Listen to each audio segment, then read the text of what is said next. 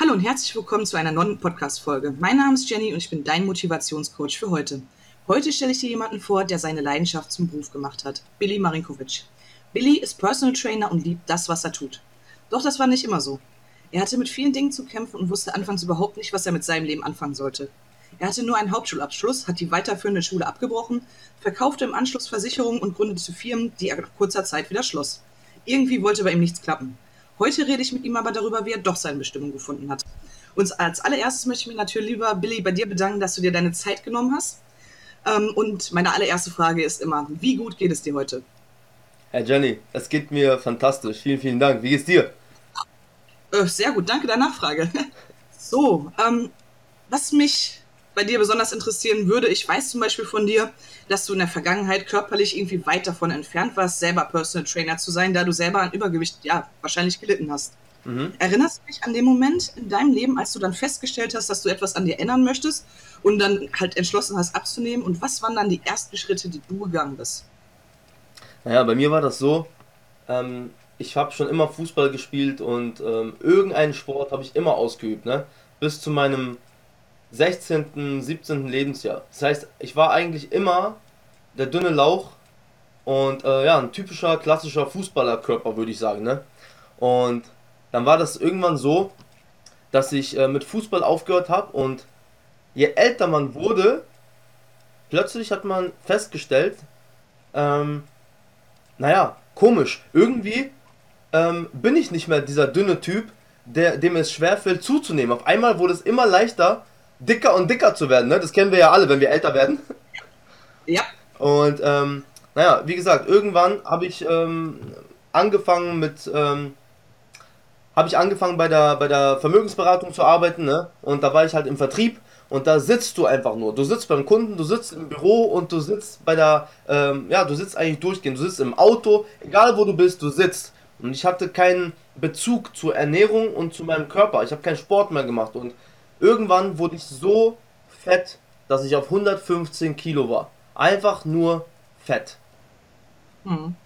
Und ähm, naja, ich fühlte mich einfach, ich fühlte mich, wie soll ich sagen, mein Selbstbewusstsein hat darunter gelitten, ne? Also ich ähm, hatte Schmerzen, der ganze Körper hat mir, hat mir wehgetan. Ähm, es fiel mir schon schwer, meine Schuhe äh, zu binden, ne? Alles war schwerer. Und ähm, naja, die Leute natürlich, ja, die dich lange nicht gesehen haben, die gucken dich an und sagen, Alter, da ist er ja, ne? Mann, ist der fett geworden. Und äh, ja, natürlich leidet dein Selbstbewusstsein darunter. Und das ist wie, als ob die Gesellschaft dir einen Stempel aufdrückt. Und plötzlich bist du der fette Billy. Und ich war auf einmal der fette Billy, ne? In den Augen und in den Köpfen der Menschen war ich auf einmal der fette Billy. Und das war der Stempel, der mir von der Gesellschaft aufgedrückt wurde. Und irgendwann ähm, hatte ich Rückenprobleme. Ich hatte Schmerzen und ich sitze beim, beim Arzt im Wartezimmer. Und da sitzen einige Leute im Wartezimmer und ich sehe mich um und ich sehe einen kleinen Jungen, der äh, traurig auf, äh, auf den Boden guckt. Er hat Fußballschuhe an und hat einen Fußball in der Hand. Und er war mit seinem Vater da. Und sein Vater guckt ihn an und sagt ihm mit diesem Blick voller Schuldgefühle, er sagt ihm, Papa hat Rückenschmerzen. Wir spielen bald wieder Fußball. So. Und natürlich, wie kleine Kinder sind, er hatte kein Verständnis dafür. Er war einfach traurig, ne? Er ist auch ein kleines Kind, er muss dafür kein Verständnis haben. Und im Raum war noch ein Ehepaar. Und die Mutter, ah, die Mutter, die, ähm, die Ehefrau sagt zu ihrem Ehemann, ähm, guckt ihn so mit diesem Blick an voller Schuldgefühle und sagt, toll, das Geld kriegen wir nicht mal wieder zurück, das wir für den Urlaub jetzt in den Sand gesetzt haben. Das heißt, die konnten nicht mehr in Urlaub gehen, weil ähm, der Mann Rückenprobleme hat, ne? Und in dem Moment war ich sehr nachdenklich und ich dachte mir einfach, Mann, ich will nicht dieser Vater sein, der mit seinem Sohn kein Fußball spielen kann. Ich will nicht dieser Ehemann sein, der mit, mit seiner Frau nicht in Urlaub gehen kann und vielleicht auf schöne Gelegenheiten und auf, auf diesen bestimmten und wichtigen Wachstum für die Beziehung, den eine Beziehung braucht, verzichten will. Das will ich nicht. Und der Arzt, ich war an der Reihe, der Arzt sagte mir, Sie sind einfach zu dick. Machen Sie Sport. Und das war der entscheidende Punkt, bei dem ich angefangen habe, eine Entscheidung zu treffen. Ich habe irgendwie auch die Erfahrung gemacht, gerade wenn es um etwas schwerere Entscheidungen geht, ich meine, wirklich abzunehmen, wenn man nicht irgendwie zwei, drei Kilo vor der Brust hat, sondern ein paar mehr. Ähm, meistens ist es ein Schlüsselerlebnis. Und, oder eine Schlüsselperson oder irgendwie sowas, eine Situation in einem Leben, wo man denkt, oh Mann, jetzt aber wirklich. Und dann glaube ich auch, dann klappt das meistens. Ich habe als nächstes eine kleine Frage, denn wir haben gerade vor kurzem das neue Jahr begrüßt und wir wissen wohl beide, dass ich denke, der Neujahrsvorsatz Nummer eins das Abnehmen ist. Mhm. Warum glaubst du, scheitern so viele Menschen daran, diese Vorsätze, die sie sich genau zu diesem Zeitpunkt dann gemacht haben, also am Jahresanfang, diese dann auch umzusetzen?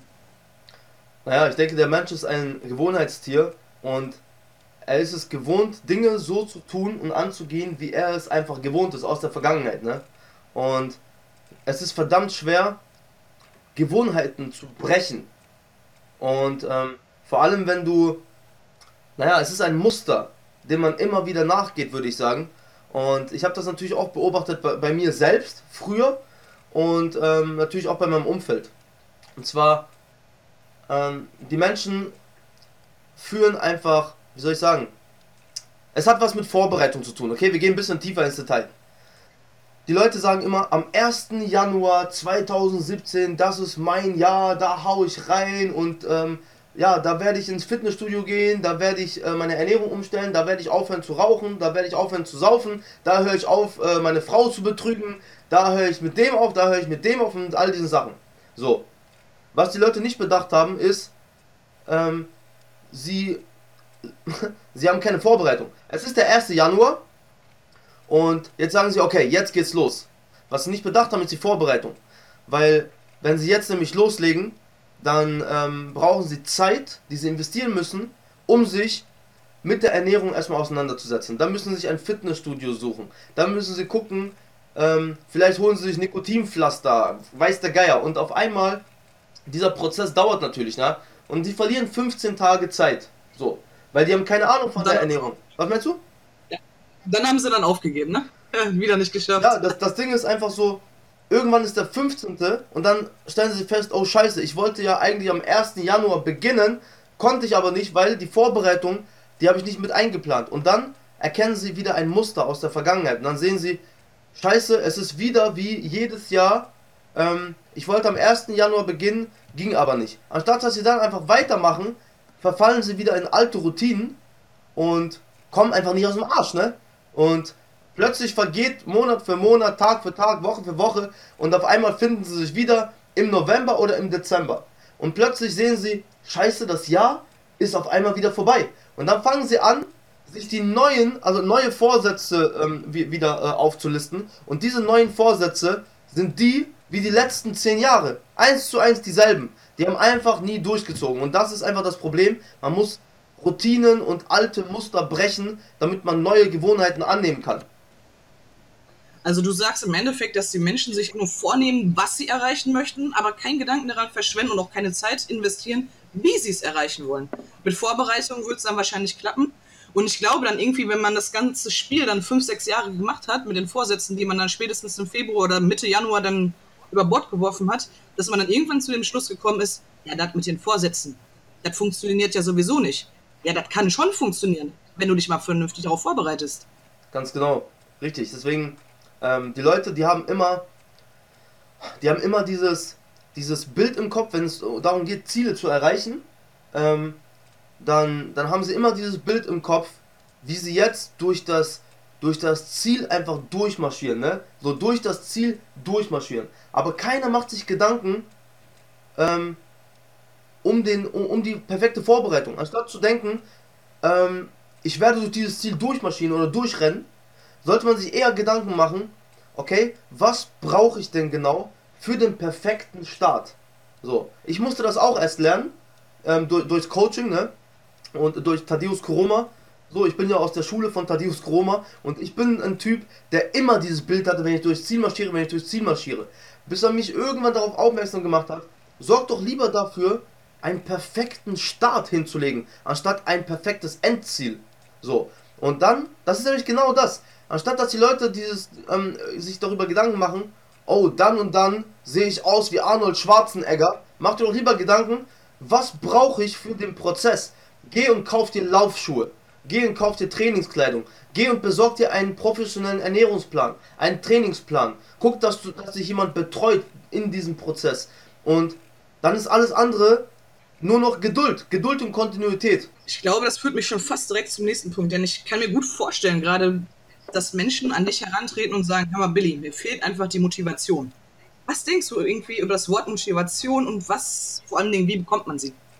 Also Motivation, Motivation kommt ja von, also äh, von Motiv. Ja, ich habe ein Bild im Kopf. So und dieses Bild, diese diese Version von mir selbst mit einem durchtrainierten Körper oder mit der Frau meines Lebens an meiner Seite oder von diesem Auto oder von dieser Traumwohnung oder Traumhaus, von diesem Urlaub, das motiviert mich, das soll mich in Bewegung bringen. Das ist für mich Motivation. Motivation ist für mich etwas, das man aufbringen muss, wenn man, wenn man etwas tun muss, das man eigentlich gar nicht tun will, beziehungsweise bei dem man sich schwer tut. So, dann braucht man Motivation. Aber ich brauche keine Motivation, ähm, wenn ich. Also Motivation braucht man ganz am Anfang, finde ich, ja. So, wenn du im Prozess drinne bist und Gewohnheiten angenommen hast, ja, und eine Routine einfach nachgehst, das für dich ganz normal geworden ist, wie beispielsweise Zähne putzen oder duschen, dann brauchst du keine Motivation mehr. So, das ist für dich ganz normal wie atmen. Für mich war das so, am Anfang habe ich Motivation gebraucht, um morgens um halb fünf aufzustehen, um joggen zu gehen, um ins Fitnessstudio zu gehen, um nochmal ähm, ins Schwimmbad zu gehen, um meine 50 bis 100 Bahnen zu schwimmen oder um jetzt auf Schokolade zu verzichten und auf diese ganzen süßen Getränke, was mir ganz am Anfang sehr schwer gefallen ist. Dann habe ich Motivation gebraucht. Aber es wurde, es ging plötzlich so in mein Fleisch und Blut über. Und wenn etwas in dein Fleisch und Blut übergeht, ja, wenn etwas Gewohnheit wird und Routine wird, so wie Zähneputzen, so wie Duschen, dann brauchst du dafür keine Motivation mehr, weil das ist ganz normal geworden. Doch bis dieser Punkt erreicht wird erstmal, bis es für dich Routine wird, bis, bis du dich in diesem, man sagt, ähm, in einen Wohlfühlzustand, ne? Weil du merkst das ja, du kennst das selber vom Training, wenn du im Training bist, du fühlst dich einfach viel besser, ne? Besser als davor und das ist dieser Wohlfühlzustand und solange dieser Wohlfühlzustand noch nicht, noch nicht erreicht ist, ähm, solange brauchst du auf jeden Fall Motivation. Also du sagst im Endeffekt, dass du deine Ziele ein Stück weit ja auch emotionalisierst, damit du eine emotionale Bindung zu deinen Zielen aufbaust, damit sie dir wirklich wichtig sind. Daraus schöpfst du dann deine Motivation, nämlich deine Muster zu brechen, auch etwas zu machen, was dir am Anfang vielleicht unangenehm ist. Und wenn du dieses, diese unangenehmen Dinge immer wieder wiederholst, baust du Routinen auf und dann wird es dir gar nicht mehr unangenehm sein. Ganz genau. Das heißt, Schweinehund überwinden. Genau, Schweinehund überwinden oder am besten direkt äh, killen, Alter. So. Wir beide kennen uns von Thaddeus. Ähm, ich weiß also von dir, dass du dich auch stets mit deiner mentalen Fitness ja auseinandersetzt. Und ich würde gerne von dir wissen, ob du einen Zusammenhang zwischen der mentalen und der körperlichen Fitness siehst. Mhm, absolut. Absolut. Ähm, das Ding ist einfach, ähm, ich plaudere ein bisschen aus dem Nähkästchen. Ne? Wir haben ja keine Geheimnisse. Und äh, der Podcast soll ja dazu dienen, dass es den Menschen hilft. Deswegen, wenn wir uns verkriechen und Geheimnisse haben, dann hilft das keinem. Und deswegen Absolut. Äh, ich werde ganz ehrlich einfach äh, sein und ganz ehrlich sprechen. Also das Ding ist einfach, ich war zwei Jahre lang sehr stark von Depressionen befallen. Ich war sehr depressiv. Und ähm, das war irgendwie, unser Körper signalisiert uns Dinge und kommt manchmal ins Tun ohne dass unser Bewusstsein und dass unsere, unsere Mentalität vielleicht hinterherkommt und nicht, ja, noch nicht begreift, warum unser Körper jetzt das und das tut. Das heißt, unser Körper gibt uns Signale, nur manchmal sind wir einfach zu taub und zu blind, um darauf zu reagieren. Und ähm, bei mir war das so, ich habe angefangen, in meiner depressiven Zeit, wo ich übergewichtig war, einfach zu laufen. Und das lag nicht in meiner Natur. So. Ähm, und ich habe einfach angefangen zu laufen. So. Und ich habe gespürt und gemerkt, wie gut es mir auf einmal geht. Ich habe gemerkt, es geht mir viel, viel besser. Und ähm, ich habe das gebraucht. Und wir leben in einer sehr schnelllebigen Zeit, die von, ja, wenn man sagt, wir sind, ähm, wir sind die Generation ähm, der, der Information, ne? wir sind im Informationszeitalter.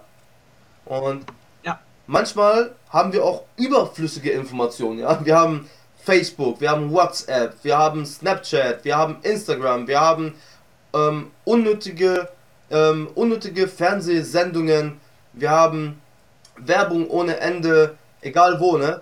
Wir haben all diese Sachen, so. Und wir haben Telefonate ohne Ende, wir unterhalten uns ohne Ende, also wir, wir haben Menschen im, im, im Umkreis um uns herum, wir sind mit dem Handy, mit dem Smartphone beschäftigt.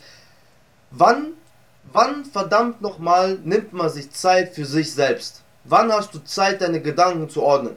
Und ich habe eine Morgenroutine entwickelt, unbewusst, ne? So, und ich habe angefangen, mein Handy einfach zu Hause zu lassen und morgens mir ein Waldstück zu suchen, in dem ich laufen gehe. Und dort habe ich eine kleine Pause gemacht und habe angefangen mit Gebeten.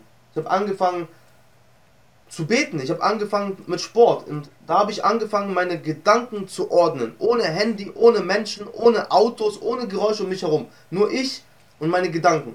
Und ich habe angefangen, meine Gedanken zu, zu strukturieren und zu ordnen. Ne? Da war richtig Chaos. Und jeden Morgen habe ich angefangen, einfach meine Gedanken ähm, zu ordnen und positiv zu sammeln. Und ich hatte ein ganz anderes Körpergefühl und ich habe mich dadurch aus den Depressionen rausgeholt. Ich habe es geschafft, aus den Depressionen ähm, mich einfach rauszukatapultieren mit Sport und der richtigen, ja, mit der, ich sag mal, mit der richtigen Ernährung und mit, mit ähm, Zeit, die ich mir einfach für mich genommen habe, um meine Gedanken zu selektieren.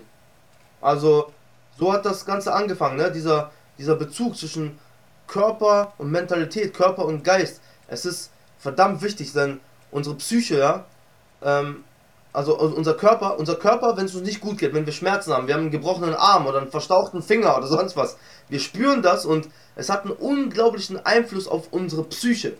Aber was die Leute nicht wissen, das ist, unsere Psyche hat einen noch größeren Einfluss auf unseren Körper. Deswegen, aufgrund meiner Depression und dadurch, dass, dass mein Selbstbewusstsein äh, gelitten hat und ja, all diese Dinge, dass es mir psychisch einfach nicht so gut ging, habe ich so viel zugenommen einfach, ne? Und ja, natürlich, ich will das nicht auf irgendwas schieben, das soll keine Ausrede sein, nur ich versuche mich selbst zu reflektieren und das war auf jeden Fall ich habe natürlich habe ich habe ich äh, war ich war ich fett, weil ich so viel gefressen habe, ja? So unkontrolliert und ich habe nur nur Schrott und Müll in mich reingestopft. Aber die Frage ist, warum habe ich so viel Schrott und Müll in mich reingestopft? Ich wollte mich gut fühlen und das Essen hat, hat dafür gesorgt, dass ich mich irgendwie gut fühle, ne? Und naja, so war das irgendwie. Also sagst du, du irgendwie der Körper hat einen Einfluss auf, die, auf den Kopf und der Kopf hat genauso einen Einfluss auf den Körper. Und wenn du irgendwie dazu neigst, dass du unzufrieden bist und dass du vielleicht auch ein bisschen tiefer in einem Loch steckst, hast du irgendwie auch die Aufgabe, beides zu schulen, beides gesund, ja, gesünder dastehen zu lassen. Ja. Nun, die Werbung, du sagst gerade, wir sind in einem Zeitalter der Information. Das kann ein Segen sein, wenn man sie ganz gut nutzt, aber es kann auch ein Fluch sein, wegen den ganzen ja, Informationen, die auf einen einprasseln. Darauf möchte ich gerne noch zurückkommen, in deinem Bereich nämlich. Äh, Low Carb, Low Fat und so weiter. Diese ganzen vielen Diätformen, die irgendwie Menschen die vielleicht noch nicht ganz so tief in der Thematik sind, ja eigentlich komplett kirre machen und sie eigentlich gar nicht mehr wissen, was richtig ist und die dann an dich antreten. Sag mal, Billy, was hältst du von diesen Diäten und was zur Hölle von dieser ganzen Masse ist die richtige Ernährungsform für mich? Was würdest du einem solchen Menschen sagen? Ja, ich würde ihm, ich würde ihm ganz einfach sagen, ähm, die, es gibt nicht, sowas gibt es nicht. Es gibt nicht ähm, die einzige Formel, die funktioniert und keine Ahnung, ne? Das Ding ist einfach, ähm, es gibt verdammt viele Wege, wie ich jetzt raus kann aus dem Haus auf die Straße. Ich kann aus dem Fenster springen, ich kann äh, durch den Keller irgendwie durch, durch das Fenster, ich kann die Tür öffnen, ähm, ich kann äh, durch das Wohnzimmerfenster, ich kann ähm, durch den Hintereingang. Es gibt verdammt viele Möglichkeiten, um nach draußen zu gelangen, ja. So, aber ähm, ich muss ja nicht aus dem zehnten Stock springen. Verstehst du, was ich meine? Und das ist das, was die meisten Menschen tun. Und naja, ich erkläre es mal so. Ähm, es gibt die Supplement-Industrie. Es gibt diese ganzen Promis, die jetzt anfangen mit ihren Programmen und so, ne? Mit I Make You Sexy und Mach dich krass und 360 Grad Paket und 10 Wochen Programm und all diese Sachen. So. Ähm, nichts gegen diese, gegen diese Leute oder gegen diese Sachen so. Jeder hat Respekt verdient, der sein Geld macht. Jeder hat Respekt verdient, der etwas aus, aus dem Boden stampft und der ein Produkt entwickelt, das den Menschen hilft beim Abnehmen, ja. So. Das Ding ist einfach nur, dass sehr viele Leute einfach nur ähm, dem Geld hinterherrennen und jetzt erkannt haben, wie, wie viel Kohle man in diesem Markt machen kann. Und der Fitnessmarkt, der ist am explodieren. Jeder verkauft jetzt irgendwelche Programme und alle spielen mit den Emotionen und mit den Ängsten der Menschen, ja. Alle haben diese, diese sauf dünn ähm, Getränke oder diese Wunderpille, ähm, ja, das, alle verkaufen einfach diese Emotionen. Wenn du diese Pille nehm, nehm, nimmst, ja, dann brauchst du nicht deine Ernährung zu verzichten. Du kannst essen, was du willst. Du kannst, äh, brauchst keinen Sport machen. Du nimmst ab und siehst aus wie Arnold Schwarzenegger. Das funktioniert nicht. Das klappt nicht. Deswegen, was, was man, das Einzige, was funktioniert, ist Disziplin, Geduld und Kontinuität. Du musst harte Arbeit reinstecken und du musst Liebe reinstecken und investieren in dich selbst, damit du Veränderungen und ähm, ja, damit du Veränderungen siehst. Deswegen, was ich den Leuten einfach empfehle, ist, die sollen aufhören mit diesem ganzen Scheiß, Mann. Echt, das macht mich echt äh, sauer, ne? Dieses ganze, dass man mit den Emotionen und, und Ängsten der Leute, der Leute spielt und dass die Leute sogar wissen, das ist ja das Paradoxe. Die Leute wissen ganz genau, dass diese Wunderpille Schwachsinn ist, aber die, sie haben einfach diese Hoffnung und die Leute, die wollen Hoffnung haben, die wollen das einfach und ich sage diesen Leuten immer, hört auf mit irgendwelchen Wundermitteln, sondern akzeptiert den Prozess einfach, ne? Geht durch den Prozess und dein Körper, der liebe Gott hat uns etwas geschenkt, das nennt sich Gesetzmäßigkeiten. Wenn du Gesetzmäßigkeiten kennst, ja, Gesetzmäßigkeiten des Körpers verstehst und kennst, dann ist dir scheißegal, was im Men's Health steht oder in irgendeiner Zeitschrift oder im Internet. Ja, aber man sagt immer so, ja, aber man, da streiten sich die Geister und so, weil der sagt Low Carb, der sagt High Carb, der sagt Low Fat, der sagt, ähm, der sagt dies, der sagt das, der sagt wenig Eiweiß, weil es schädlich ist, der sagt viel Eiweiß, weil du es brauchst, der sagt dies, der sagt das. Aber ich sage immer, es ist doch scheißegal, wer was sagt. Wenn du die Gesetzmäßigkeiten verstanden hast dann interessiert dich nicht, wer was sagt, weil du weißt, was funktioniert. Es ist wie mit dem Gesetz der Schwerkraft. Wenn du einen Stift in die Hand nimmst und du lässt ihn fallen, was passiert? Er fällt. Der Stift fällt runter, genau. Das ist eben das Gesetz der Schwerkraft. Deswegen, wenn du das Gesetz der Schwerkraft verstanden hast, dann weißt du doch ganz genau, ich werde den Teufel tun und aus dem zehnten Stock springen. Ich würde niemals aus dem zehnten Stock springen. Ich weiß, es gibt eine Riesensauerei. Mache ich nicht. Deswegen, deswegen einfach, ähm, stell dir vor, im Internet steht jetzt, dass irgendein Wissenschaftler jetzt ähm, eine neue Studie rausgebracht hat. Und zwar, wenn man aus dem 10. Stock springt, ähm, dann stirbst du nicht sofort, sondern äh, es besteht eine 35%ige Wahrscheinlichkeit, dass du dir nur das Bein brichst. Steht im Internet. Machen wir es jetzt? Nein! Nie im Leben. Niemals würde ich aus dem, aus dem 10. Stock springen. Du auch nicht, oder? Nee, so, so weit bin ich noch nicht, nee. So, jetzt pass auf. Hier eben, jetzt pass auf. Das ist genau das, was manche Leute tun. Die sagen, ja, Billy ist ja logisch. Was ist das für ein bescheuertes Beispiel? Ja, wenn das so logisch ist, ja, wenn du, wenn du das weißt, warum machst du das auch mit der Ernährung? Warum tust du deinem Körper sowas an? Ja, im Internet steht, dass, äh, dass es gut ist, auch mal zu McDonalds zu gehen und so weiter und so fort. Ja, warum, warum tust du das? Du springst gerade, ernährungstechnisch gesehen, springst du gerade aus dem 20. Stock, Alter. Deswegen, wenn du die Gesetzmäßigkeiten des Körpers verstanden hast, wenn du weißt, welchen Einfluss Kohlehydrate auf deinen Körper haben, ja, wann du Kohlehydrate brauchst. Zum Beispiel, morgens ist der Glykogenspeicher, der Energiespeicher leer, da musst du den Kohlehydratspeicher auffüllen, deswegen brauchst du jetzt Kohlehydrate. Abends brauchst du keine Kohlehydrate, weil du da im Energiesparmodus bist, das heißt, du brauchst da keine, keine Energie, das heißt Eiweiß und Fett zum Beispiel, ja, wenn du ruhig schlafen willst zum Beispiel. All so eine Sachen, aber das wird jetzt viel zu viel ins Detail gehen, deswegen, du musst einfach... Warte mal ganz kurz weiß, dass du auf deiner Page auf Facebook mal einen Livestream dazu gemacht hast, der sehr, sehr gut war. Den packe ich auf jeden Fall nochmal ganz gesondert in die Show Notes, sodass die Zuschauer sich den auf jeden Fall angucken. Da hast du das nämlich sehr, sehr gut erklärt mit der Disco, ne, mit den Türstehern und so weiter und so fort. Dann kriegen sie da auf jeden Fall noch weitere Informationen, wenn sie sich dann für dieses Thema absolut interessieren. Genau. Mhm. Würde ich sagen. Also, ich glaube, du sagst einfach im Endeffekt, Leute, back to the root, schaltet euer Gehirn an und lasst euch einfach nicht verarschen. Und vor allen Dingen, manchmal gibt es nicht diesen leichten Weg, den man sich einkaufen kann. Nur weil du 300 Euro bezahlt hast, heißt du nicht, ist dein Portemonnaie vielleicht leichter, aber du nicht sofort. Mhm. Auch, also, ne? Sondern du musst manchmal auch selber mal reinklotzen, Gas geben, ne? Ja, was mich jetzt noch interessieren würde, wir, ich würde gerne mit dir darüber reden, wie dein eigener Weg zustande gekommen ist. Denn ich könnte mir durchaus vorstellen, dass der ein oder andere Zuhörer jetzt gar nicht daran interessiert ist, abzunehmen, sondern vielleicht auch mit dem Gedanken spielt, selber Personal Trainer zu werden. Ich nenne nämlich die Tatsache, dass eine, also eine Person, die seine Leidenschaft dann halt zum Beruf gemacht hat, die persönliche Erfolgsspur. Was mich interessieren würde, wie bist du auf die Idee gekommen, dass Personal Training deine persönliche Erfolgsspur ist und was hast du dann getan, um das zu erreichen? Okay, ähm, die Leute sind immer auf der Suche nach, ähm, nach der Liebe ihres Lebens, okay? So, sei es in der Beziehung, sei es im Job, sei es äh, mit dem Auto, egal was, ne? Man hat immer dieses, das, was ich jetzt, was ich mir jetzt aussuche, muss das sein, was ich für immer tue. So, deswegen sind die Leute immer auf der Suche nach dem, nach dem, ja, nach dem Beruf ihres Lebens, nach dem Traumjob ihres Lebens und so weiter. Und ähm, meiner Meinung nach, nach, mein, nach meiner heutigen Sicht, ist das einfach ein Prozess, durch den man muss. Kein Mensch weiß, was er jetzt tun, tun will. Ne? Zum Beispiel jetzt, wenn wir unsere Bundeskanzlerin nehmen, ja, Angela Merkel zum Beispiel, die war, ähm, ich glaube, äh, Dings hier, die hat ähm, äh, Physik studiert, war Pfarrerstochter, glaube ich sogar, ne? Die wusste garantiert nicht, dass sie eines Tages äh, Deutschland regieren wird, ne? Das sind all so eine Sachen.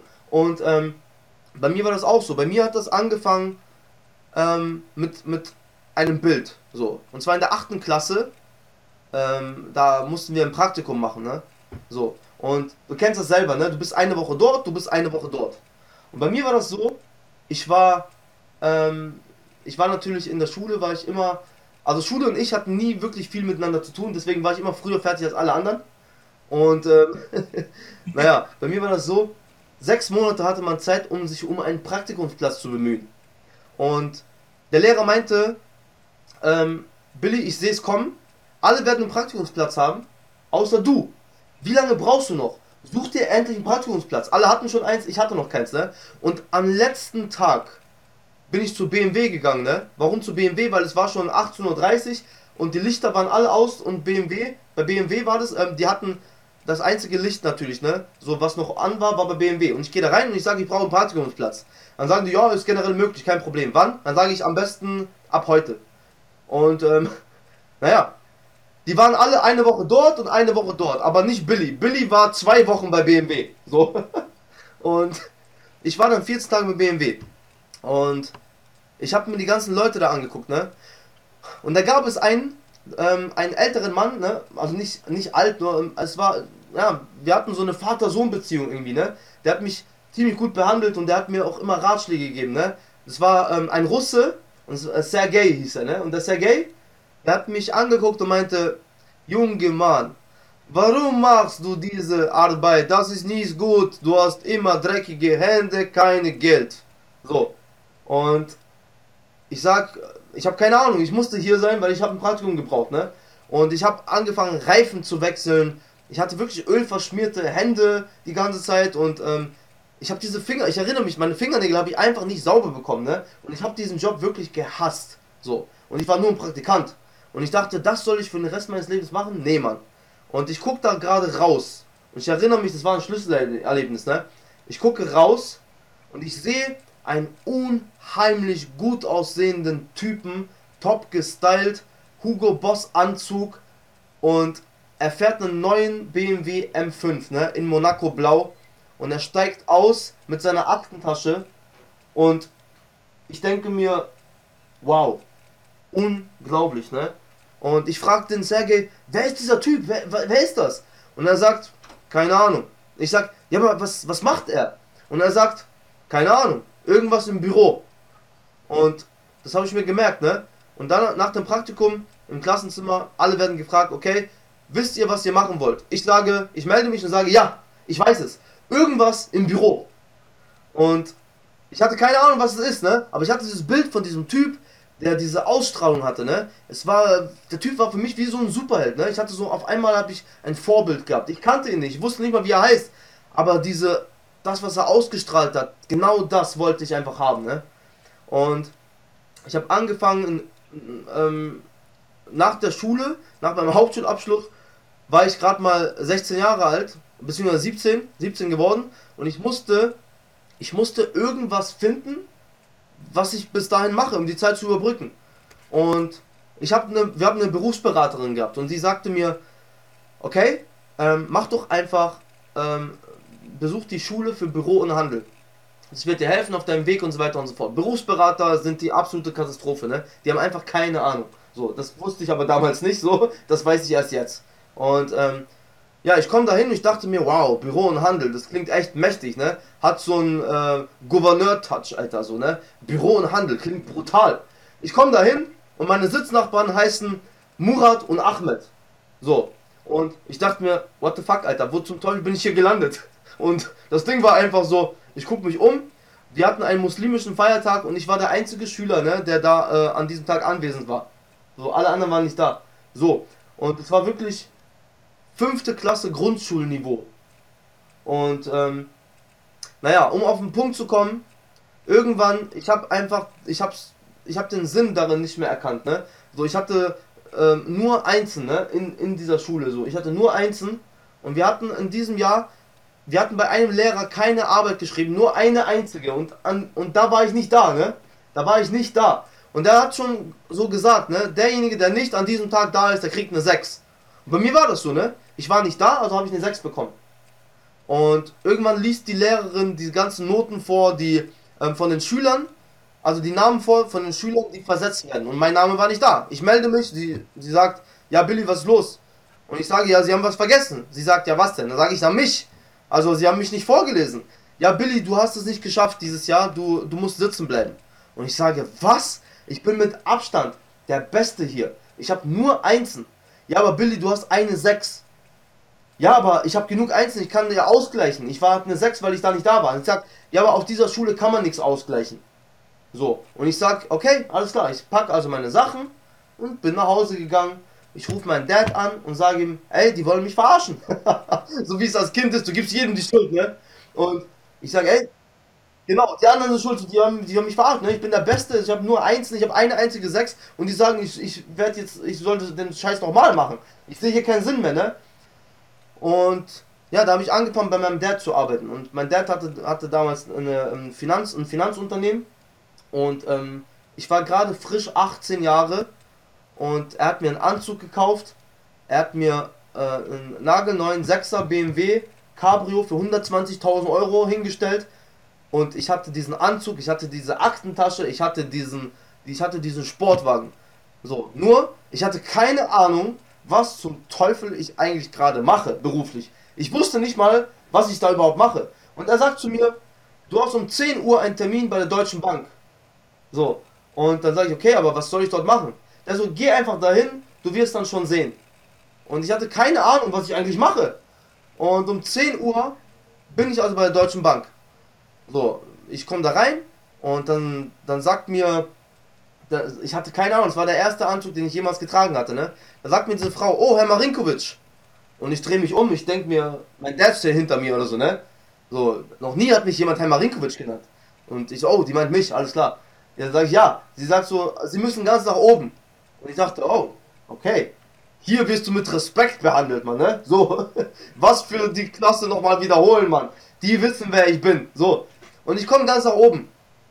Und da wird mir gerade so geöffnet und oh, Herr Marinkovic, wir haben Sie schon erwartet, ne? Und ich denke mir so, Alter, was, was ist hier los, Mann? Und plötzlich ist da so ein, so ein Glas, äh, so, ein, so ein Raum, außenrum halt komplett aus, aus Glas, so, ne? Und da ist ein riesen Tisch mit ganz vielen Menschen, die da außenrum sitzen. Und ich setze mich da gerade rein. Und dann sitzen da ein Haufen alter Knacker, die auf mich gewartet haben. Und ich habe keine Ahnung, 18 Jahre, was ich darüber machen soll. Und die fangen an, mich da überhaupt auch komisch anzugucken. Ich sah auch echt komisch aus, ne? Muss ich an der Stelle auch ganz ehrlich sagen, weil ich hatte ähm, einen Anzug an, der mir überhaupt nicht gepasst hat. Kennst du das? Nicht ich habe den Anzug getragen, sondern der Anzug hat mich getragen. Und äh, ich hatte diesen von früher, diesen Fokuhila, ne? Mit diesen, so die Haare geglättet. Und ich hatte diese Ohrringe drinne, diese Bling Blings, ne? So 50 Cent mäßig. Oh mein Gott, wie ich aussah, ne? Und naja, auf jeden Fall, ich setze mich hin und dann sagt mir dieser Banker, Herr von Pöppinghausen hieß er, ne? Er guckt mich an und sagt mir, ähm, Herr Marinkovic, ist nicht böse gemeint, aber wenn man sich hinsetzt, dann, ähm, dann öffnet man den, den Knopf, ne? Und ich hatte keine Ahnung. Und alle kichern und so. Und dieses Schild an ihrem Ärmel, Slim Fit, das können sie wegmachen. Oh mein Gott, war das peinlich, ne? Weil ich dachte, weißt du was ich dachte? So, ich dachte, dass Slim Fit, dass das die Marke ist, ne? Dass der Anzug heißt. Der wurde halt von Slim Fit gemacht. Aber das war ja der Schnitt, ne? Das kannst du ja wegmachen, dieses Schild. Das ist voll für den Arsch. Und auf jeden Fall, er sagt, ja, wenn man sich hinsetzt, dann öffnet man den Knopf. Und alle kichern um mich herum. Und in dem Moment, ich wäre am liebsten im Boden versunken. Aber in dem Moment, plötzlich, ich hatte Superkräfte, ne? Ich war so schlagfertig und ich sage, ähm, Herr von Pöppinghausen, mir ist durchaus bewusst, dass man den Knopf normalerweise öffnet, wenn man sich setzt. Aber ich wollte sie nicht in Verlegenheit bringen, indem ich ihnen zeige, dass allein meine Krawatte schicker ist als ihr Gesamtpaket. Wow. und plötzlich alle lachen, der ganze Raum applaudiert und in dem Moment ist was passiert. Ich hatte Superkräfte. Ich war auf einmal dieser schlagfertige Typ, der diese Sprüche rausballert, der diesen 120.000 Euro Wagen fährt, der diese Anzüge trägt, der durch diese Bank läuft und der diese Geschäftstermine wahrnimmt. Und ich war plötzlich zu meinem eigenen Vorbild geworden, ne? Und, naja, ähm, ich dachte, mir ist dieses, dieses Business-Lifestyle wichtig und so weiter. Und irgendwann habe ich bei der deutschen Vermögensberatung angefangen und so weiter und so fort. Und in dieser Zeit hatte ich keinen Bezug zur Ernährung, zu Sport und so weiter. Und ich wurde einfach übergewichtig, ne? Das war diese ganze Zeit. Und naja, ich habe so viele Sachen gemacht. Irgendwann war ich nicht mehr bei der deutschen Vermögensberatung. Ich habe Firmen gegründet, ich hatte Geschäftsideen. Nichts hat funktioniert, wie ich es wollte, ne? Irgendwie, irgendwie war es wie ein Fluch. Ich habe immer angefangen und plötzlich bin ich dann wieder 10 Schritte zurückgerudert. Es war, als ob ich kopfmäßig allen voraus bin, aber im Leben einfach hinterherhinke. Ich wusste nicht, was ich jetzt eigentlich beruflich machen soll. Ich habe ähm, mich beruflich, also Geschäftsbeziehungen, immer wieder beendet, weil das einfach, ähm, einfach nicht das Wahre war. Ne? Ich habe keine Ahnung gehabt, was ich machen soll. Irgendwann war ich wieder bei meinem Dad. Ja, und ähm, er hatte damals eine Zeitarbeitsfirma ähm, mit ganz vielen Kollegen gegründet und ähm, naja, ich wusste nicht, was ich jetzt beruflich überhaupt machen möchte und irgendwann sagte er, okay, ich brauche sowieso noch jemanden, ich brauche noch Verstärkung im Vertrieb, das ist ja deine Stärke und so weiter, also komm wieder zu mir und wir machen das gemeinsam. So, und es hat angefangen, ich bin so ein Typ, ich brauche Action. So, bedeutet, wenn du auf der Suche nach deiner Berufung bist, wenn du auf der Suche danach bist, was du beruflich machen willst, dann überlege dir, frag dich, was du willst, frag dich, was deine Stärken sind. Und wenn du nicht weißt, was du willst, dann mach eine Liste und frag dich, was du, was du über alles hast, was du nicht willst, worauf du keinen Bock hast. Und bei mir war das so, ich saß dort im Büro und ich habe diese Akten vor mir ich habe diese, diese ganzen, dieses Papier, Papiersalat vor mir und E-Mails, die ich beantworten muss und öffnen muss. Und bei mir ist das so, wenn ich keine Action habe, ich sitze am Tisch und ich schlafe ein. Ich meine das nicht so, ja, mir ist langweilig zum Einschlafen, sondern wortwörtlich. Ich schlafe wirklich ein. Ich bin auch sehr oft eingepennt dann einfach am Tisch, weil es zu langweilig war. Und bei mir war das so, ähm, ich habe angefangen, Zeichen zu hören, okay? Also ich, ich ähm, erwähne jetzt einfach so mehrere Schritte, die man durchgeht, um seine Berufung zu finden. Sehr gerne. Schritt Nummer eins, Schritt Nummer eins, ähm, wisse, was du, was du willst und, ähm, und hör auf deine Stärken. Wenn du nicht weißt, was du willst, dann mach dir eine Liste und guck, worauf du gar keinen Bock hast. Was du nicht willst. Weil meistens fällt es den Menschen leichter, zu wissen, was sie nicht wollen, als das, was sie wollen. So. Und Step Nummer zwei ist ganz einfach, ähm, fang an zu glauben. Okay? Ich weiß, viele Menschen haben Probleme damit, an Gott zu glauben. Aber meine persönliche Meinung ist, es gibt eine höhere Macht. So. Für mich, es gibt keine höhere Macht als Gott. So. Deswegen, er schickt dir Prüfungen, er schickt dir Zeichen, er schickt dir Menschen auf dem Weg, die einfach Botschafter des Lernens, nenne ich das, ne? Botschafter des Lernens sind und die sagen dir einfach, die werden dich darauf aufmerksam machen, ja? Die, die sagen, die deuten dir Zeichen, die sagen dir, wie Dinge funktionieren, so, ähm, die, die bringen dir Sachen bei. Die sind einfach ein wichtiger Bestandteil für den, für den Prozess der Entwicklung, damit du vielleicht neue Fähigkeiten dir aneignest und damit du schneller deine Berufung findest und das Leben führen kannst, das du führen möchtest. Deswegen, wie gesagt, Step Nummer zwei ist ganz einfach, hör auf die Zeichen. Bei mir war das ganz wichtig. Ich hatte einen sehr guten Freund, den Konstantin, den habe ich heute noch. Der Konstantin ist so einer, der ähm, immer, ähm, immer über, über Frauen redet, ne? So. Er liebt einfach diese, diese zauberhaften Geschöpfe, okay? Die Frauen. So. Er sagt, oh Mann, hast du die gesehen? Oh, die ist so hübsch. Hast du die gesehen? Hast du die gesehen? Hast du die gesehen? Und so weiter und so fort. Und er sagt irgendwann so, vielleicht kennst du auch diese Freunde, sowohl, es gibt sowohl weibliche Freunde als auch männliche, ne, die immer die Frage stellen, und wie läuft's mit den Männern, wie läuft's mit den Frauen und so weiter. Und bei uns gibt es so eben diesen einen Kumpel, der fragt immer, und wie läuft's mit den Frauen, wie läuft's mit den Frauen. Und irgendwann so, ich hatte echt die Schnauze voll, ne, und er sagt irgendwann so, Alter, hast du, kennst du die Serie Der Bachelor? Und ich sag, ich sag, Digga, hör auf mich zu nerven jetzt, Mann. Was willst du jetzt von mir, Mann, mit der Bachelor, Alter? Nerv mich mal jetzt nicht. Er so, nein, nein, nein, das ist ganz wichtig. Hast du das gesehen? Und ich sag so, Digga, ich habe ganz andere Probleme, Mann. Ich bin auf der Suche nach irgendwas, was ich jetzt beruflich machen kann. So. Und er sagt, Bro, es geht um dich. Kennst du der Bachelor? Und ich sag, ich sag Konstantin, hör auf mich zu nerven, Alter. Was hat denn der Bachelor mit meiner, mit, mit meiner Situation zu tun, Alter? Und er sagt, Mann, der Bachelor, pass auf, es ist ein Typ, der ist in einem Raum, okay, der ist in einer Villa, mit ganz vielen Frauen. Und er kann sich eine aussuchen. Und ich sage, okay, was hat das mit meiner Situation zu tun?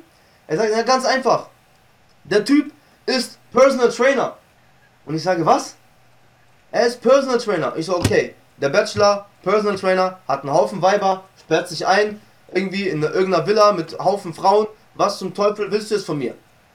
Ma, guck mal, die Frauen fragen ihn, was machst du beruflich? Und er sagt, ich bin Personal Trainer. Und das hat sich für mich so cool angehört, sagt der Konstantin, ne? Ey, ich hab mir einfach gedacht, das passt voll zu Billy, Alter. Weil du motivierst immer so gut die Leute und du machst doch eh nichts anderes den ganzen Tag außer Sport und so mehrmals am Tag sogar. Und du guckst eh die ganze, alle drei Stunden klingelt dein Wecker wegen Ernährung und so weiter und so fort. Ähm, weil du jetzt essen musst und du guckst die ganze Zeit auf dein Protein, du guckst, was du isst und so weiter und so fort. Das ist doch voll dein Ding. Irgendwann, wir verabschieden uns und ich sag, Alter, der Typ hat einen Dachschaden, ne? Personal Trainer, Mann, du spinnst doch. Und er geht seines Weges, ich gehe nach Hause und während ich nach Hause gehe, muss ich grinsen und sagen, einfach über den Typ, ne, weil er einen Dachschaden hat. Und ich sag, Personal Trainer, du spinnst doch. Ich gehe zu Bett und grinse und sag, Personal Trainer, Alter, du spinnst doch. Ich wach auf mit einem Grinsen und sag, Personal Trainer, Alter, du hast noch, noch einen Dachschaden. Ich bin gerade beim Joggen morgens, meine Morgenroutine, ich jogge und wenn die jogge, grinse ich und sag, Personal Trainer, der spinnt doch. Ich bin im Büro angekommen und ich google, wie wird man Personal Trainer? So. Und auf einmal entdecke ich die BSA Akademie. Ne?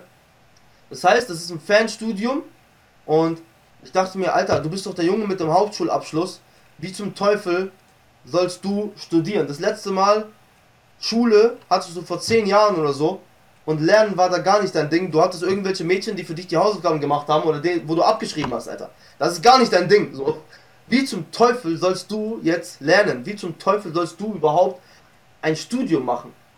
Und innerhalb von zwei Minuten, ich habe nicht lange gefackelt, ich habe direkt dort angerufen und habe gefragt, okay, was kostet das? Die sagen 5000 Euro. Ich sage, okay, ist eine Ratenzahlung machbar? Die sagen, ja. Ich war damals schon verschuldet und hatte keine Ahnung, wie ich das machen soll, aber ich habe die Entscheidung getroffen und habe gesagt, let's go. Ist mir scheißegal, wie ich es mache, aber ich weiß, ich werde es schaffen. Und ähm, so habe ich angefangen. Ich bin dann durch ein Studium durch und naja, mir war es wichtig, weil ich habe den kompletten Markt beobachtet, ne? Und das ist auch schon Schritt Nummer 3. Mhm. Schritt Nummer 3 besteht aus drei Steps. Der erste Step ist, ähm, erfasse die Ist-Situation. Frag dich, wo du gerade stehst. Step Nummer 2 ist, frag dich, wohin du überhaupt möchtest. Was willst du? Wer willst du sein? So, was möchtest du haben? So.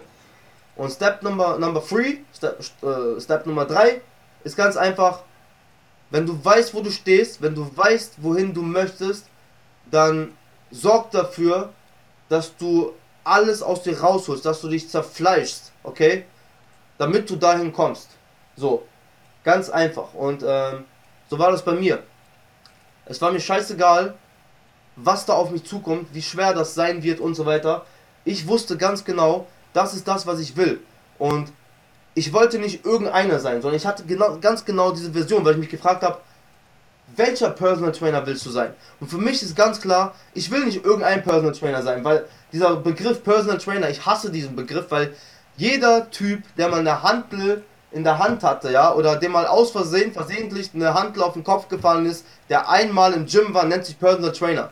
Und meiner Meinung nach gehört einiges mehr dazu, Personal Trainer zu sein, als Haferflocken auf Facebook zu posten, sondern ich wollte nicht irgendein Personal Trainer sein. Ich will der beste Personal Trainer der Welt sein. Und damit ich der beste Personal Trainer der Welt sein kann, brauche ich das Wissen, dass ich meinen, Mit meinen Klienten vermitteln kann. Und ähm, ich brauche einfach so diesen Input. Ich brauche Selbstsicherheit. Ich muss wissen, wovon ich rede.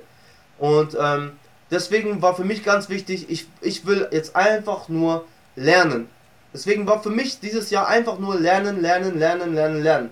Ich bin also durch, durch dieses Studium gegangen und es war anders in der Schule. Wenn du Biologie hast oder Geschichte oder Gemeinschaftskunde oder Wirtschafts, äh, ähm, äh, Wirtschaftskunde oder sowas.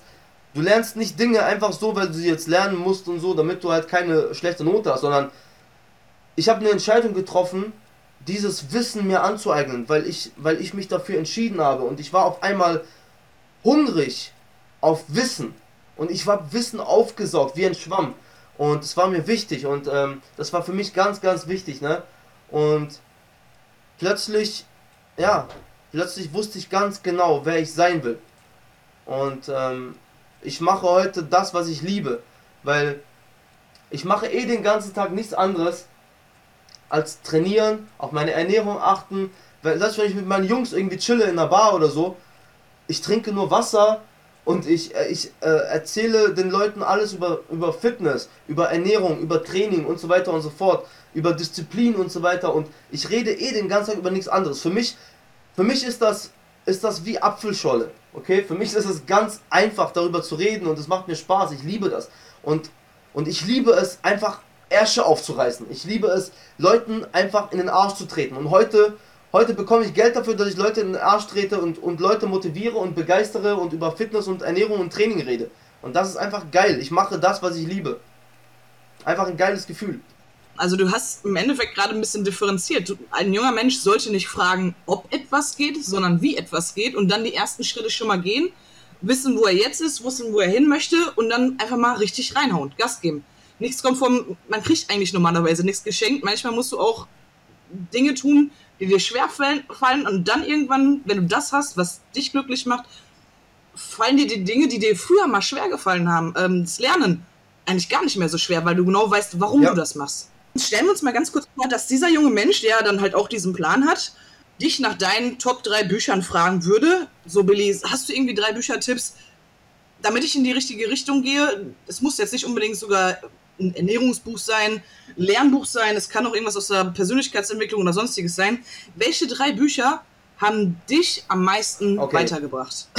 ähm, ich bin ein gibt. absoluter Fan und äh, ich liebe diesen Typen einfach. Und zwar Dale Carnegie ist für mich ähm, ein absolut, der absolut krasseste Dude, der jemals hier ähm, auf diesem Planeten rumgewandert ist, ne? Neben Jesus natürlich, neben Jesus Christus, ist Dale Carnegie eine absolute Macht für mich. So.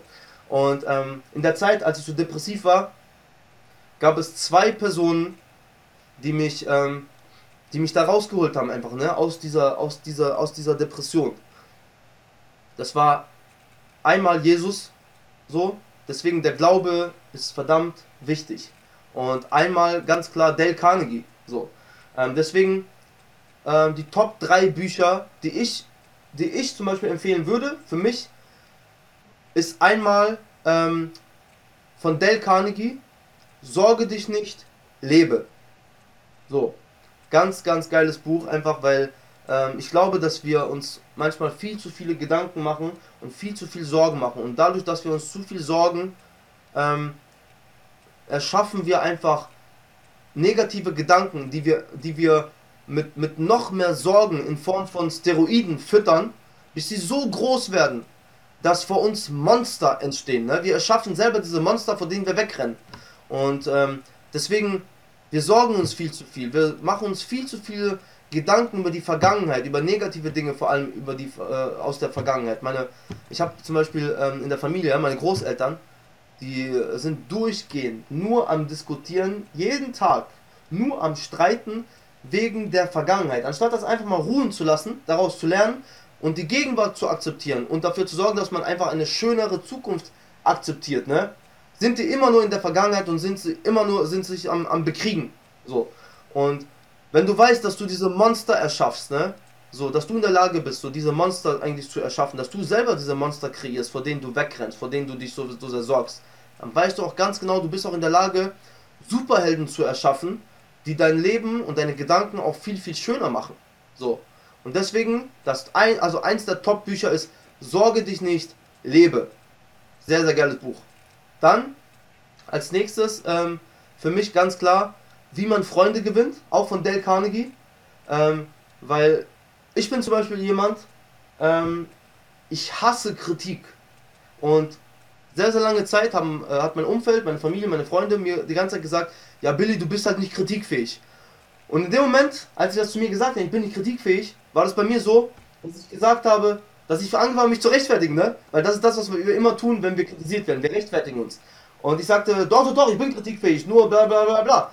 Und heute weiß ich ganz einfach, durch dieses Buch, ganz ehrlich, du hast recht, ich bin nicht kritikfähig. Weil ich hasse Kritik.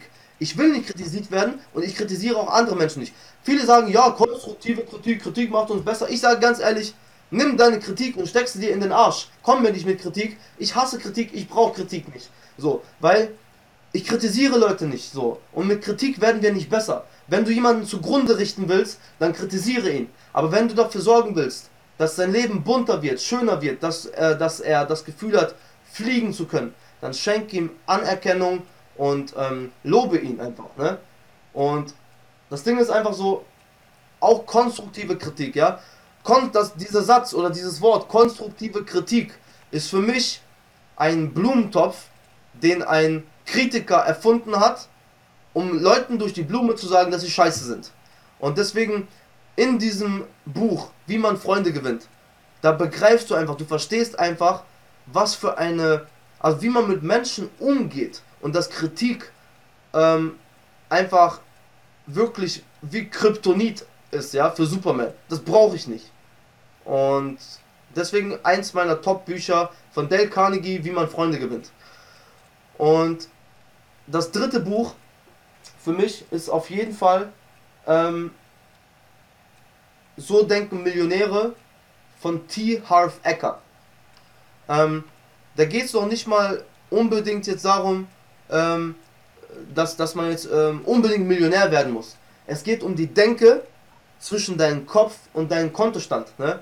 Es geht darum, dass jeder einfach mal weil wir leben in einem sehr neidischen Land, okay? Und wir leben in einem Land, über, ähm, in dem man nicht gerne über Geld spricht. So.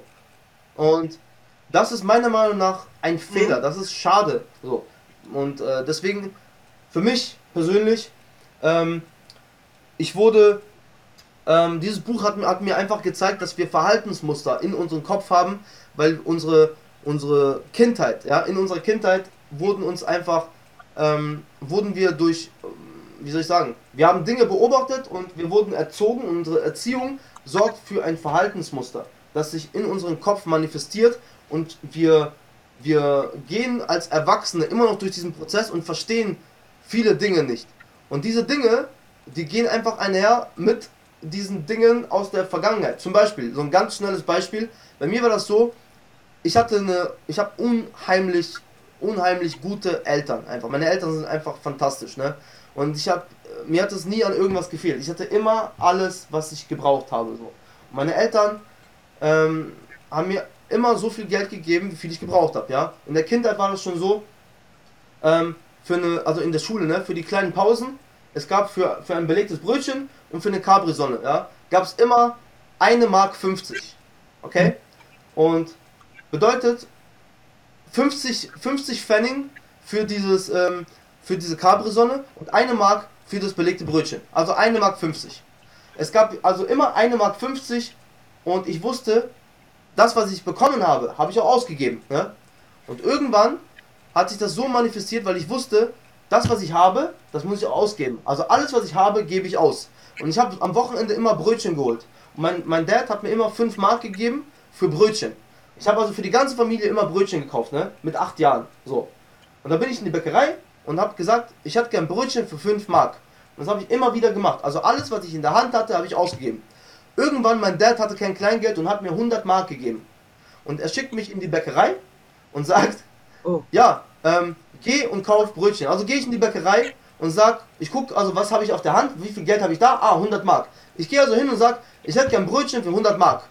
Und äh, die Frau guckt mich an und sagt, oh, haben wir, also, feiert ihr eine Hochzeit oder habt ihr irgendwie viel Besuch oder keine Ahnung? Und ich denke mir, Alter, was, äh, was mit der los? So, wir essen halt, äh, das ist ganz normal bei uns, ne? Bei uns, wir essen sowieso immer ein bisschen mehr und so weiter, weil wir sind eine große Familie und so, ne? Das ist ganz normal, so. Und ich komme mit 20 Tüten nach Hause? Ich musste mehrmals sogar zur Bäckerei laufen und ähm, die fragen sich alle, Junge, was hast du gemacht? Hast du für, die, für das ganze Dorf Brötchen gekauft? Was ist mit dir los? Und damals habe ich es nicht kapiert. Ich dachte, Alter, seid mal nicht so undankbar, ne? Und heute habe ich natürlich kapiert, ähm, das ist einfach mein Verhaltensmuster gewesen. Und ähm, Leute gehen genau so auch mit dem Geld um. Und ich habe das heute, deswegen war ich auch die ganze Zeit so verschuldet mein Leben lang, weil ich alles ausgegeben habe, was ich, was ich da hatte. Und ähm, du musst erstmal verstehen, dieses Muster, damit du das Muster brechen kannst, bevor es dich bricht. Und das deswegen, das dritte Buch, So denken Millionäre von T. Harv Ecker, das hat mir einfach nochmal gezeigt, wie wichtig das ist, ne? Zu begreifen, Verhaltensmuster. Das ist sehr geil, besonders mit der Story mit dem Brötchen. Ja, letztes Buch habe ich noch nicht gelesen, werde werd ich auf jeden Fall jetzt direkt bald nachholen. Äh, die ersten beiden kann ich auch empfehlen, die verlinke ich natürlich auch in der Show Notes. Und ähm, als letzte Frage möchte ich, oder als letzte Aufgabe möchte ich mit dir noch in deine eigene Zukunft schauen. Ähm, wie sehen deine Pläne aus? Ich weiß zum Beispiel, dass du gerade auf YouTube voll durch die Decke gehst und ähm, den Kanal verlinke ich natürlich auch. Und ich würde gerne wissen, was sind deine Ziele 2017 und was sind deine Ziele vielleicht sogar ein Stück weit okay. darüber hinaus? Ähm, ich bin natürlich, ich lerne gerade laufen, wie ein kleines Baby. Verstehst du, was ich meine? Und ähm, für mich ist das alles einfach, ähm, ich gehe das alles ganz entspannt an, weil ich bin damals, immer wenn ich diese Firmen gegründet habe und wieder begraben habe und so weiter, war das für mich immer, ich bin immer den großen Geld hinterhergerannt, ne? Und heute, ich, mir geht's so gut einfach, ne? Mir geht's so gut, weil ich verdiene immer noch nicht das große Geld, so. Aber das Ding ist einfach, ich mache das, was ich liebe. Und ich liebe Fitness. Ich liebe es, über Ernährung zu reden. Ich liebe das Training. Ich liebe Veränderung. Ich liebe es bei meinen Klienten, Veränderung zu sehen. Es ist wie wenn ein Schmetterling einfach äh, sich gerade entfaltet. Ja, wenn aus dieser hässlichen Raupe dieser wunderschöne, selbstbewusste Schmetterling wird, der einfach aufhört zu kriechen, sondern jetzt einfach fliegen lernt. Und ähm, das ist unglaublich. Und deswegen, mir ist wirklich so mittlerweile, ich bin, ich bin so entspannt, weil ich akzeptiere den Prozess und ich lerne gerade laufen und ich liebe meinen Job. Und ähm, für mich Zukunftspläne ganz einfach. Mein Ziel ist es, ich will der beste Personal Trainer der Welt sein. Nicht der beste Personal Trainer von Karlsruhe, von Baden-Württemberg, von Deutschland, sondern ich will der beste Personal Trainer der Welt werden. So, ich liebe meinen Job, ich liebe meine Klienten, ich liebe es, Menschen etwas Gutes zu tun, ich liebe es einfach zu helfen, ich liebe es, ähm, diesen Prozess einfach zu sehen und zu beobachten, ne? Das gibt mir einfach alles, das erfüllt mich. Und je mehr Menschen einfach ein besseres Leben führen, einfach dadurch, dass sie durch mich Kontakt hatten, ne? Ähm, desto, desto mehr empfange ich, ne? desto mehr positive Emotionen empfange ich. Und das ist einfach so das Hauptziel 2017. Der beste Personal Trainer der Welt zu sein. So. Das ist einfach mein Ding. Und ähm, weißt du, diese Dinge wie Facebook und ähm, Livestreams und YouTube und so weiter und so fort, das ist einfach, das sind einfach nur, mich interessiert das gar nicht so sehr. Das ist einfach nur ein, das sind Medien, ja, das ist ein Medium, um einfach ähm, mehr Reichweite zu, zu gewinnen, um einfach noch mehr Menschen auf ihrem Weg einfach zu begleiten. Das ist alles. Ähm, also würde ich sagen, das war schon eigentlich meine letzte Frage. Wenn eine Person sich jetzt gerade komplett von dir angesprochen fühlt, wie gesagt, in den Shownotes all deine Plattformen, wo man dich sicherlich dann auch kontaktieren kann. Ähm, mir bleibt jetzt eigentlich nichts anderes ähm, zu sagen, außer danke für deine ganze Zeit. Ich glaube, das war mein längstes Interview und ich habe jede Minute davon genossen. Und ja, das letzte Wort gehört natürlich dir, lieber Willi. Möchtest du noch irgendwas sagen zu meinen Zuschauern, zu Hörern besser gesagt, oder was auch immer? Ja, vielen Dank. Also äh, auf jeden Fall, ich danke dir, Jenny. Es war unglaublich angenehm, mit dir zu sprechen und ähm, du hast unglaublich interessante Fragen gestellt. Ich finde das Hammer, wie du das machst.